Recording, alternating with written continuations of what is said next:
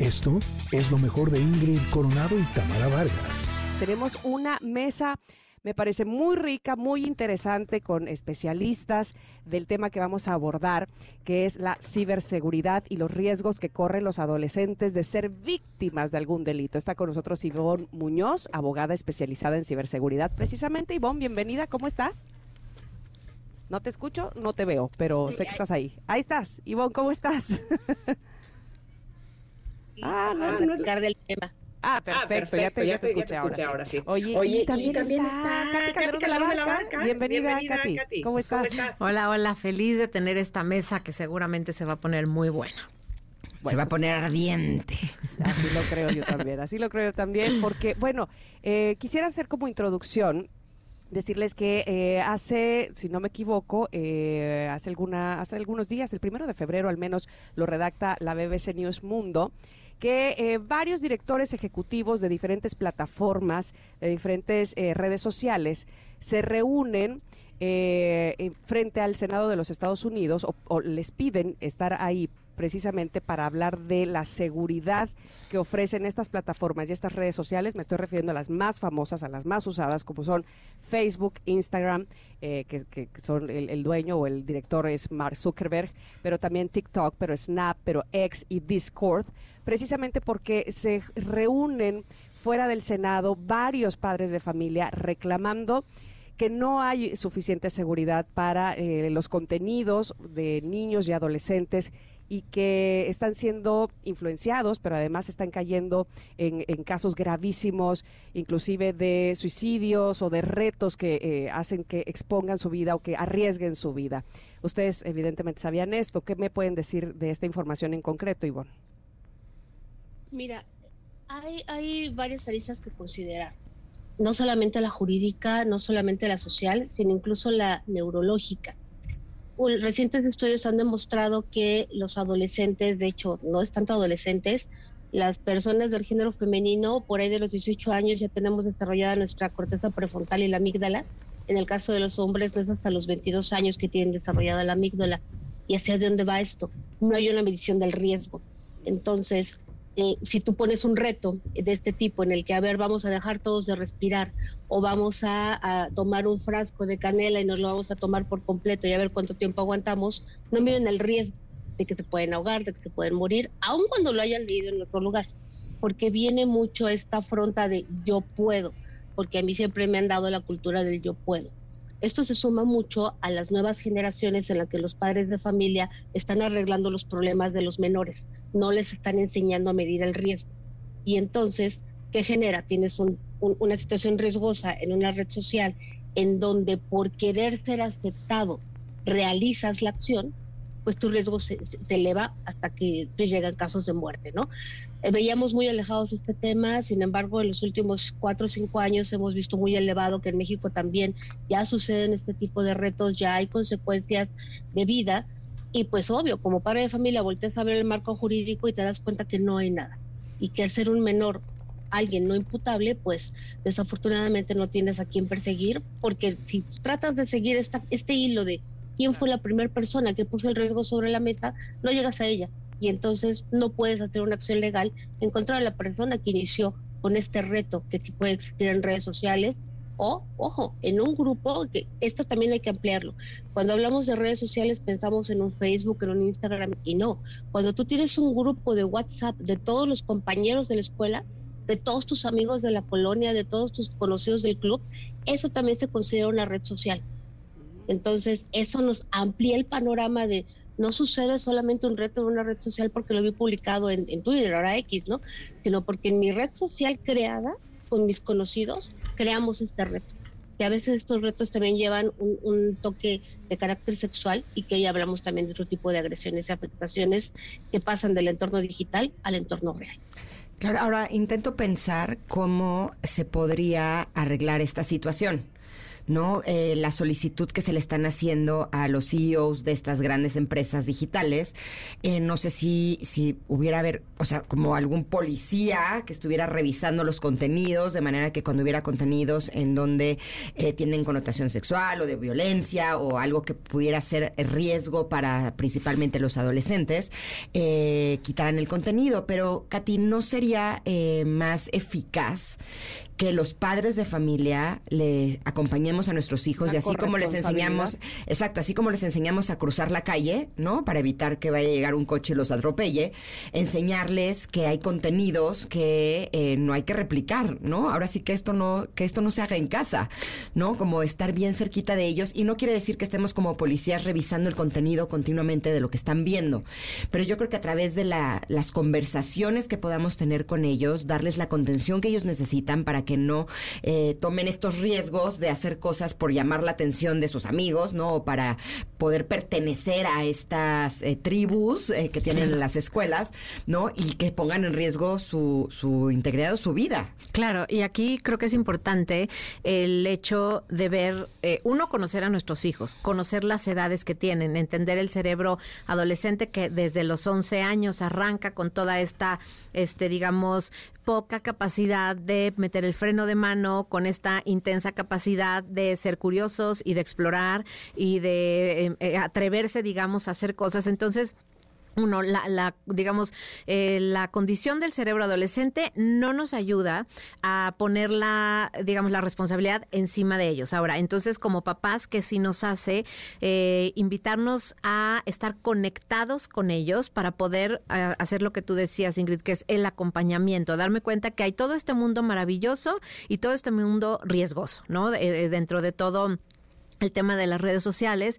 Y por otro lado hablarles de su condición, o sea, hoy tu freno de mano está muy débil, es un freno de mano de bicicleta y tu motor es como de un Ferrari, ¿no? Entonces, esa es la condición que tenemos y por eso es importante que tú vayas aprendiendo qué sí, cómo sí. Y creo que aquí lo importante es poderles dar este información que me parece súper importante la parte de, de ciberseguridad, el, el poderles dar muy, puntos muy puntuales de cuándo se ponen en riesgo, de cómo es que la comunicación y la interacción, el, el, el, pasarse información, el entrar en diferentes sitios, este, el no de un teléfono a otro compartido, o sea, todo este tipo de, de, de actos que a veces los adolescentes totalmente desconocen. Uno es informar. Ahora, la otra parte es en el acompañamiento, o sea, pensemos que los padres somos sus mentores, o sea, independientemente de lo que la, cada red social esté generando de contenido y nosotros entender que ellos están buscando nuestra atención. Entonces es un negocio y necesita nuestra atención y va a ser,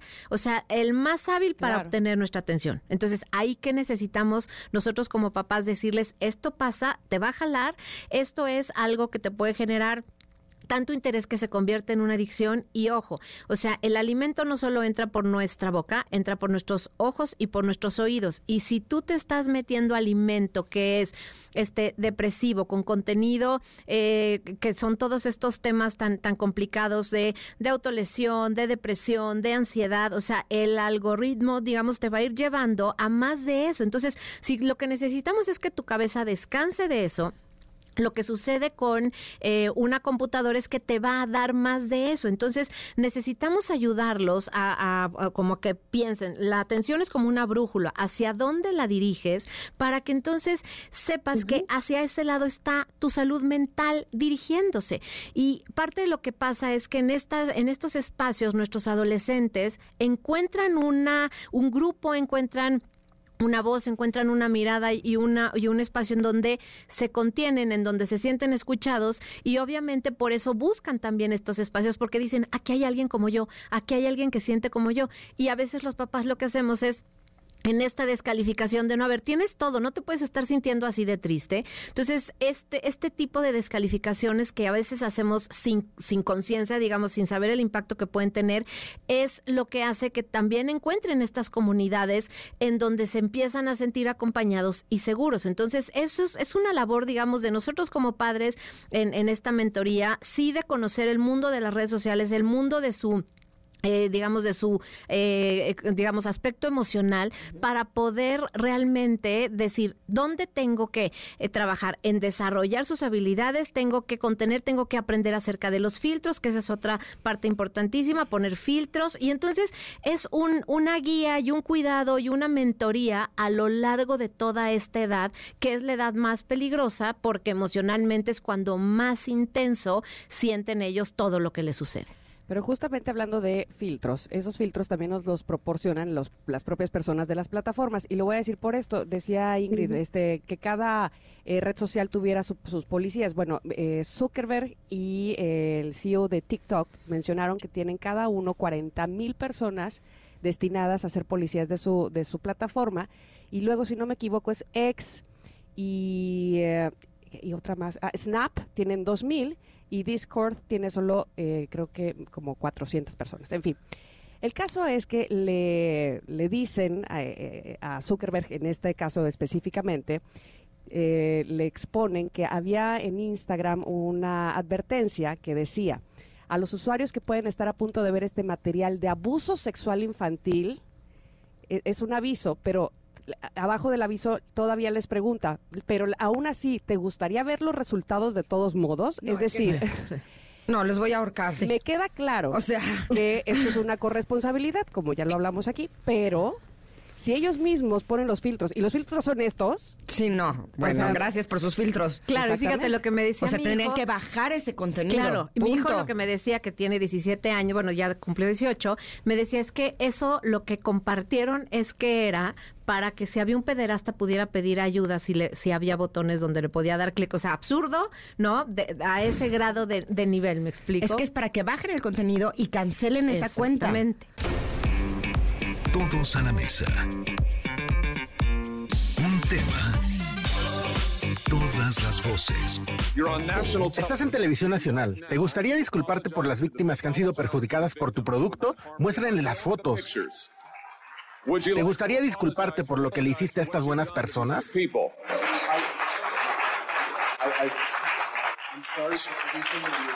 Lo siento, es horrible por lo que han pasado, las cosas que sus familias han sufrido.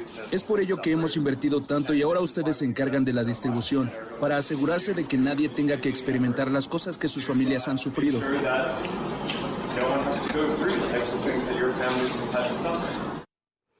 Bueno, acabamos de escuchar la voz de Mark Zuckerberg pidiendo perdón de una manera un poco rara, porque dicen, sí, estamos trabajando en eso y por eso ustedes también son responsables. Eso fue lo que dijo. Este, a las familias de víctimas de las redes sociales. ustedes son responsables de la distribución, dice él. Pero, pues, eh, no sé si, si ponerlo en sus plataformas no lo convierte también en responsable de esto. Es como que, bueno, yo ya este, lo puse con algún filtrito y ustedes si lo comparten ya no es mi cosa, ¿no? Ya es estupendo. o sea, me pareció muy absurdo, ¿no? Sí, se deslindó totalmente. Se deslindó. Sí, son de esos perdones que no son de verdad de fondo. Genuinos o no, ajá, exacto, auténticos. ¿Qué dices, Ivonne? También ahí, ahí te escucho. Totalmente. Eh, jurídicamente podríamos hablar de una responsabilidad objetiva porque pues él pone el medio. ¿No? Y, y, poner el medio no, no significa de cualquier cosa que pongan ahí no es responsabilidad mía, sino del usuario que lo sube y del usuario que lo consume. Mi disclaimer es suficiente. La verdad que requerimos un marco jurídico más robusto que lleve una responsabilidad jurídica de los oferentes de este tipo de plataformas tecnológicas así como viene esta leyenda, pareciera, ¿no? Que, así como viene esta leyenda en las cajetillas de fumar, en el de cigarros, perdón, en el que dice el consumo de este producto puede generar un daño a la salud, y ese es el disclaimer de las eh, empresas en el que dicen yo te advertí, tú te lo fumaste bajo tu decisión, pareciera que es el mismo que están utilizando ahorita en plataformas, sin embargo el impacto es mayor. Eh, eh, yo, te lo puedo decir como exfumadora, y tiene 20 años que dejé de fumar. Yo agradezco haber dejado de fumar, no sé cuál es mi condición actual, eh, pero fue por decisión propia y esto es justo a lo que están eh, eh, enfocadas las plataformas actuales. Yo pongo mi leyenda, tú decides, porque no sé quién te guía. Y regresamos a este punto, ¿no? Necesitamos guiar a nuestros usuarios menores y mayores de edad también, porque también son víctimas de esto, de cuáles son los riesgos de que no porque no sea palpable, no porque no sea físico lo que sucede en el entorno digital, no genera daños en el entorno real. Genera muchos daños. Entonces, sí requerimos mejorar el marco legal. Esta, esta disculpa que da Zuckerberg es resultado de haber perdido un caso en Europa justo por el uso del algoritmo que ellos crean para el consumo constante de contenidos en Instagram, que vuelvo a la, a la parte neurofisiológica, genera cortisol, un alto cortisol en los usuarios y entonces para esta necesidad de tener dopamina que te da, deja, es, interesante, dejas de recibir placer físico y entonces requieres eh, recibir placer virtual. Y el placer virtual lo recibes cada vez que ves más contenido, más contenido, cuando todo este movimiento y ves otro nuevo video, generas dopamina para bajar el cortisol. Exacto, toda esa parte del scroll genera neurofisiológicamente esta adicción, te consideró ya como una adicción en Europa y por eso pide en este caso y por eso da la disculpa de, perdón, yo no sabía que iba a generar una adicción cuando está probado que si el algoritmo está configurado para generar esta dependencia neurofisiológica y ya en el entorno físico no puedes crear por la adicción que tienes a la plataforma o al videojuego o al contenido también visual en alguna película, en alguna serie o en alguna caricatura. En el tema de redes sociales está altamente explotado, ya sea tanto en TikTok como en Instagram, este tipo de placeres virtuales que se generan por el contenido. Claro, está diseñada la red social para que tú cada vez la quieras consumir más, ¿no? Así, para eso está, porque finalmente entre tú más consumas, pues hay mayores ingresos, ¿no? Eh, eh, es, es un, un círculo que está provocado de esa manera, pero nosotros como padres, ¿qué podemos hacer con nuestros niños para que eviten eh, tener esta adicción? Que está diseñada en, en, las redes sociales. Restringirles los horarios o que no se acerquen a redes sociales a cierta edad. ¿Cómo podemos cuidarlos, Katy? Algo que es importante que, que, hagamos es eh, no irnos, como siempre les digo, no, no desde el miedo. El miedo es para que nosotros lo revisemos y sepamos que tenemos que proteger, que cuidar algo que es valioso, que es la vida y la salud mental de nuestros hijos.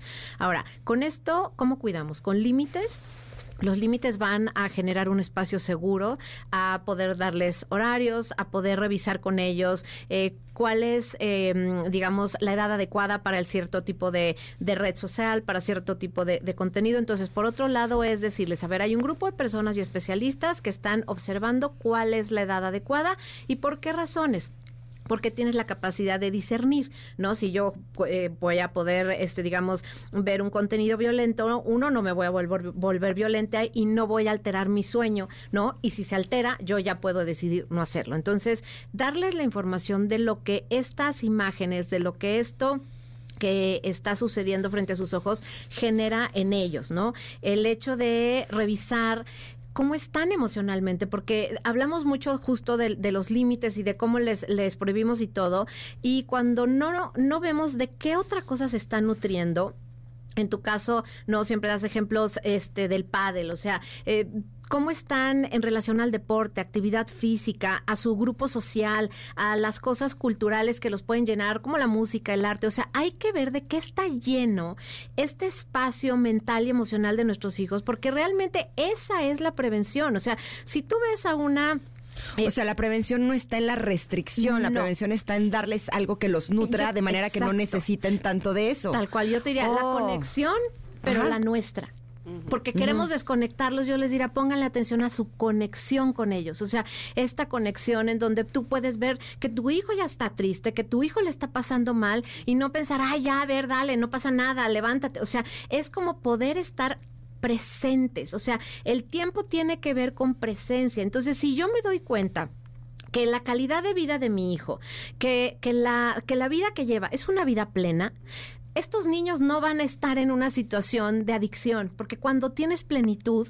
¿no? Y aquí agregaría también el propósito, el sentido de vida, el espacio espiritual, o sea, ¿cómo es que nos hemos encargado de alimentar la vida de nuestros hijos de esta manera para que entonces ellos, su cabecita, su atención, y su vinculación esté rica en otras áreas de su vida para que entonces digan, no, los chavos que están en estas edades dicen, ¿sabes qué? Yo mismo ya me voy a hacer un detox, este mejor voy a salir a la naturaleza, o sea, ves a los chavos teniendo otro tipo de decisiones porque se dan cuenta que a veces, o sea, llega a tal nivel lo que está percibiendo su mente cambia su estado de ánimo y entonces ahí es donde está el límite. El límite es qué tan conectado estás tú con tu propia mente, con tu cuerpo, con tus emociones, con la cantidad de estrés que tienes. Estamos tan eh, enfocados en el logro hacia afuera que se nos olvida lo importante que es nutrir el adentro. Entonces, si nosotros trabajamos esto, con nosotros mismos como padres, con ellos como hijos, ahí es donde está la, la prevención real.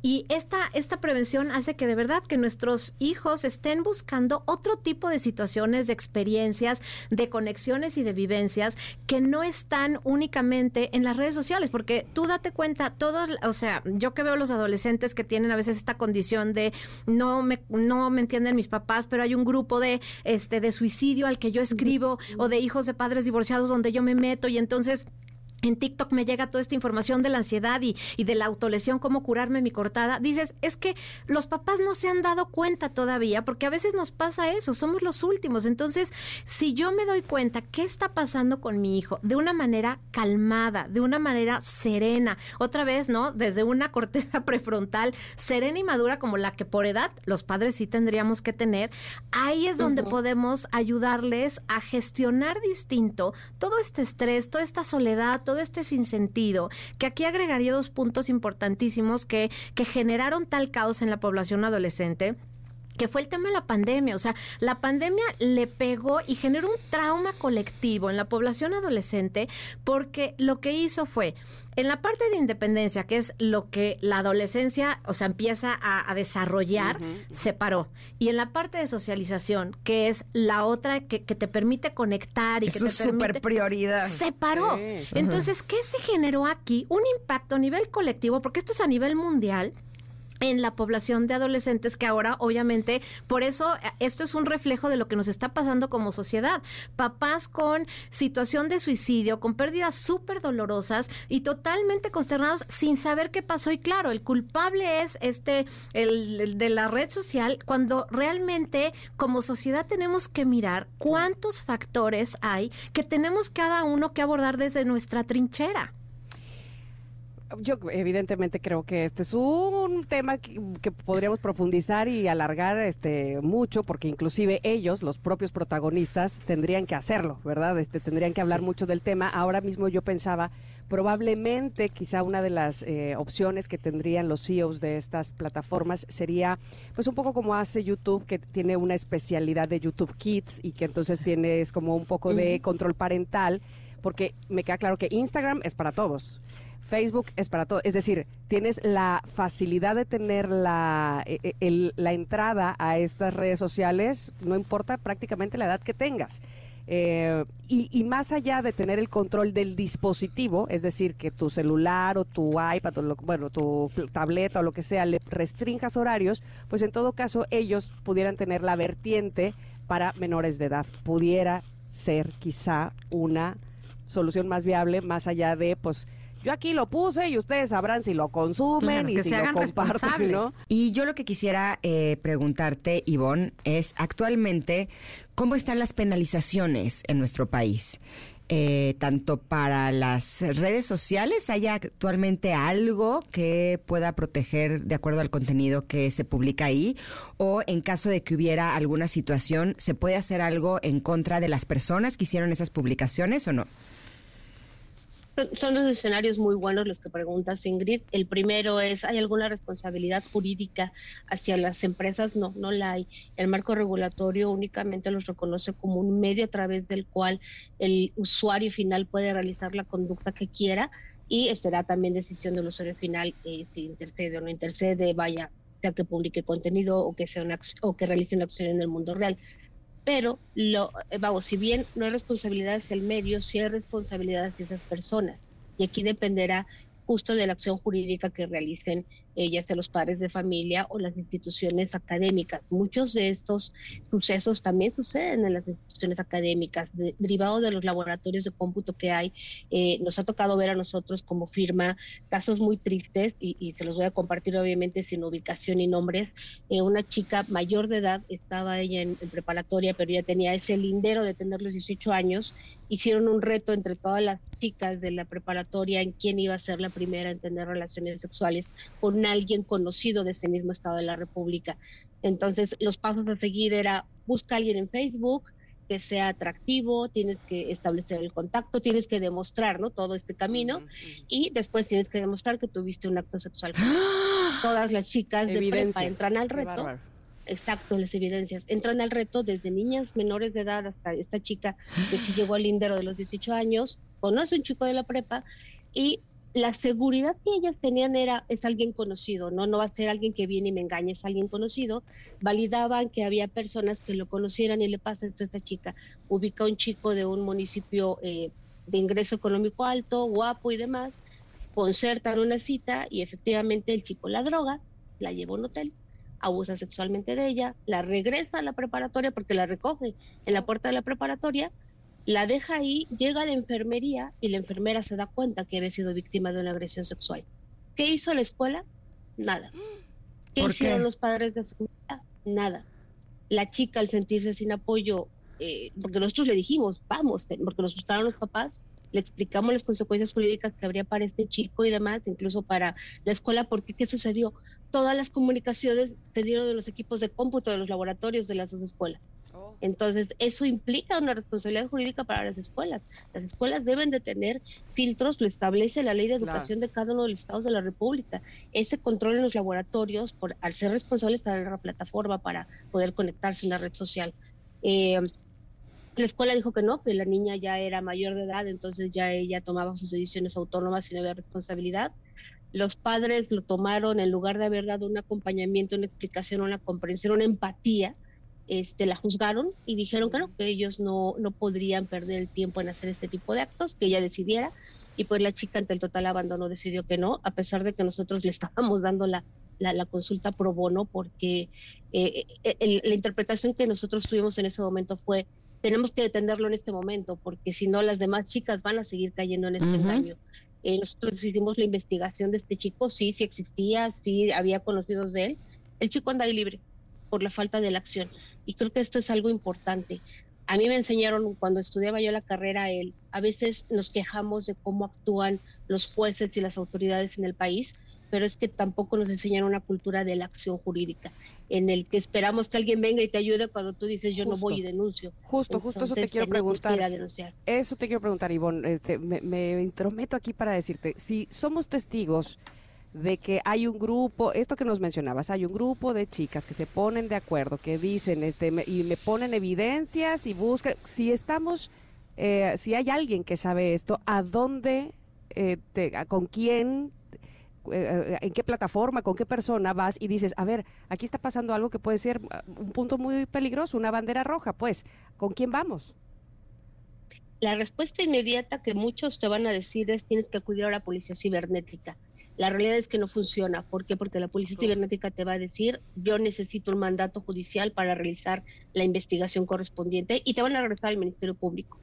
Lo que tienes que hacer es ir al Ministerio Público a denunciar este acto. Cuando es contra menores, es más rápido que suceda. En el caso de esta chica, como era mayor, ya no podía suceder tan Pero fácilmente. Pero es este, este ponerse de acuerdo, en, no sé si lo hacían a través de una red social con mensaje directo, qué sé yo, ya, ya forma parte de, o sea, ya, ya es una alerta, pues, ¿no? Ya es... Eh, no me voy a esperar a que suceda justo lo que sucedió para entonces ir a denunciar. A ver, aquí sucede algo que ya de por sí eh, sucede en una red social y que, y que podría ser un asunto de riesgo no se va entonces con la policía cibernética, no se, no, ahí no, hasta que suceda algo. Así es, tienes que ir al Ministerio Público en forma preventiva, ¿no? Por lo menos para que den estas alertas. Ahí sí la Policía Cibernética te puede apoyar en hacer una campaña de alertas a través de sus redes sociales, en hacer un monitoreo constante para saber si identifican este tipo de acciones en algún grupo que se pueda crear dentro de Facebook o Instagram para promoverlo. Pero fuera de eso no pueden detener a alguien sin un mandato judicial necesitan desafortunadamente la materialización del hecho para poder investigar. Y ahí es cuando dices, la consecuencia ya es fatal, ¿no?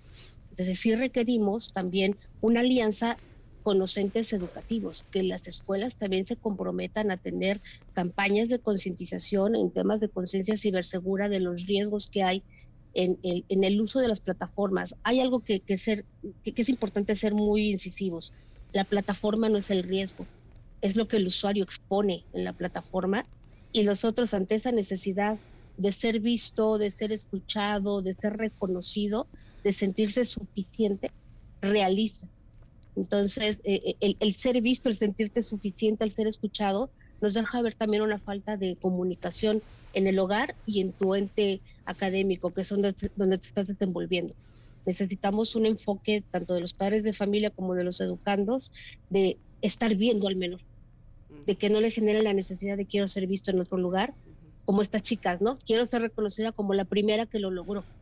y, pues no es un logro tan encomiable porque vean la situación en la que queda esta chica, ¿no? Claro, y sobre todo tenemos que también prever Ahora decías que desgraciadamente no muchas personas denuncian, porque también al denunciar te enfrentas a un juicio. Estamos en un país en el que eh, levantar la voz no siempre está bien visto y quienes son aliados de los agresores van a atacar a las víctimas que se atrevan a alzar la voz y que se atrevan a denunciar. Por lo tanto, es tan importante que nuestros hijos cuenten con nuestro apoyo, nuestra contención y que también en manera de lo posible puedan, podamos tener la asesoría adecuada, tanto legal como psicológica, para saber cómo los podemos acompañar en este proceso para evitar que estas cosas sigan sucediendo. Les agradecemos muchísimo a las dos que nos hayan acompañado. ¿Dónde las pueden encontrar, Katy? Yo les dejo mis datos en todas las plataformas, Catice de la Barca. En YouTube hay un, eh, les recomiendo que lo vean, una entrevista que tengo con alguien que vivió una situación así y cómo salieron adelante su mamá apoyándola a ella. Este está en el canal de YouTube y obviamente, bueno, les dejo mi libro, obviamente, Adolescencia, Oportunidad y Reto, que está en todas las librerías y lo pueden pedir en línea. Gracias por la invitación. Ivonne. Eh, Ivonne Munoz MX, igual en todas las plataformas, o si no con el hashtag conciencia cibersegura, en donde justo pues nos enfocamos, ¿no? A poner este granito de arena en tips para crear esa conciencia en todos los usuarios. Perfecto. A las dos, muchísimas gracias, Katy. Hay una pregunta aquí que, queremos, que eh, hemos decidido aquí en la producción que después hagamos todo un tema completo, eh, si nos ayudas con eso, que es, eh, Melanie pregunta que a partir de cuándo uno tiene que revisar los chats de, sus hijos, en fin, su hija tiene 11 años, yo creo que debemos de enfocarnos también en un tema completo, ¿te parece? 100% lo tomamos para la siguiente vez, si te parece. Ya está, bueno. Esto fue lo mejor de Ingrid Coronado y Tamara Vargas.